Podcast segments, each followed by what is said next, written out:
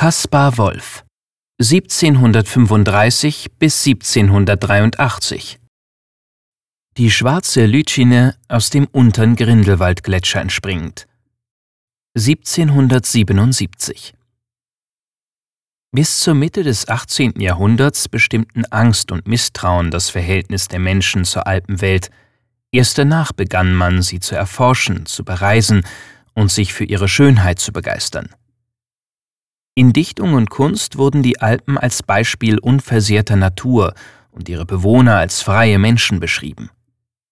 Von diesem neu erwachenden Interesse an der Bergwelt wollte auch der Berner Verleger Abraham Wagner profitieren. In seinem Auftrag schuf der Maler Caspar Wolf von 1774 bis 1779 eine Serie von rund 160 Alpenlandschaften. Die Skizzen dazu machte er vor Ort, im Atelier verarbeitete er die Studien zu Ölbildern. Eine Auswahl dieser Gemälde diente in der Folge als Vorlage für Kupferstiche, die schließlich koloriert und beschriftet in einer Mappe zusammen mit anderen Ansichten erschienen. Diese Stiche gehören zu den frühesten Darstellungen der Alpen, sie dienten den ersten Touristen als Erinnerung an ihre Reise. Dies trifft denn auch zu für unser Bild des unteren Grindelwaldgletschers.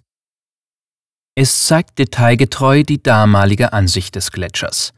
Unterdessen hat sich der Ort stark gewandelt, einerseits wegen der Erosion durch das Wasser der Lütschine und andererseits wegen des Klimawandels und der Gletscherschmelze.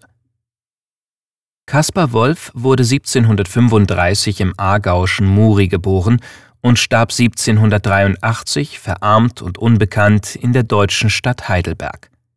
Erst nach dem Zweiten Weltkrieg wurde sein Werk wiederentdeckt. Heute gilt er als einer der bedeutendsten Schweizer Landschaftsmaler und als Vorläufer der Romantik.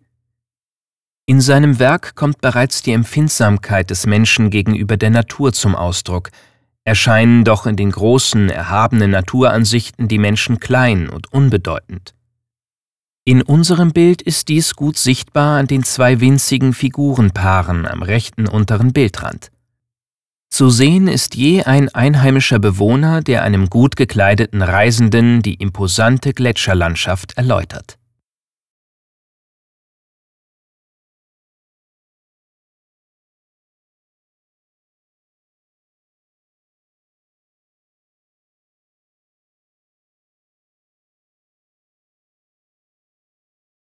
Besuchen Sie das Kunstmuseum Bern und sehen Sie die Werke im Original und laden Sie unser Gratis-App Museen Bern aus dem App Store herunter.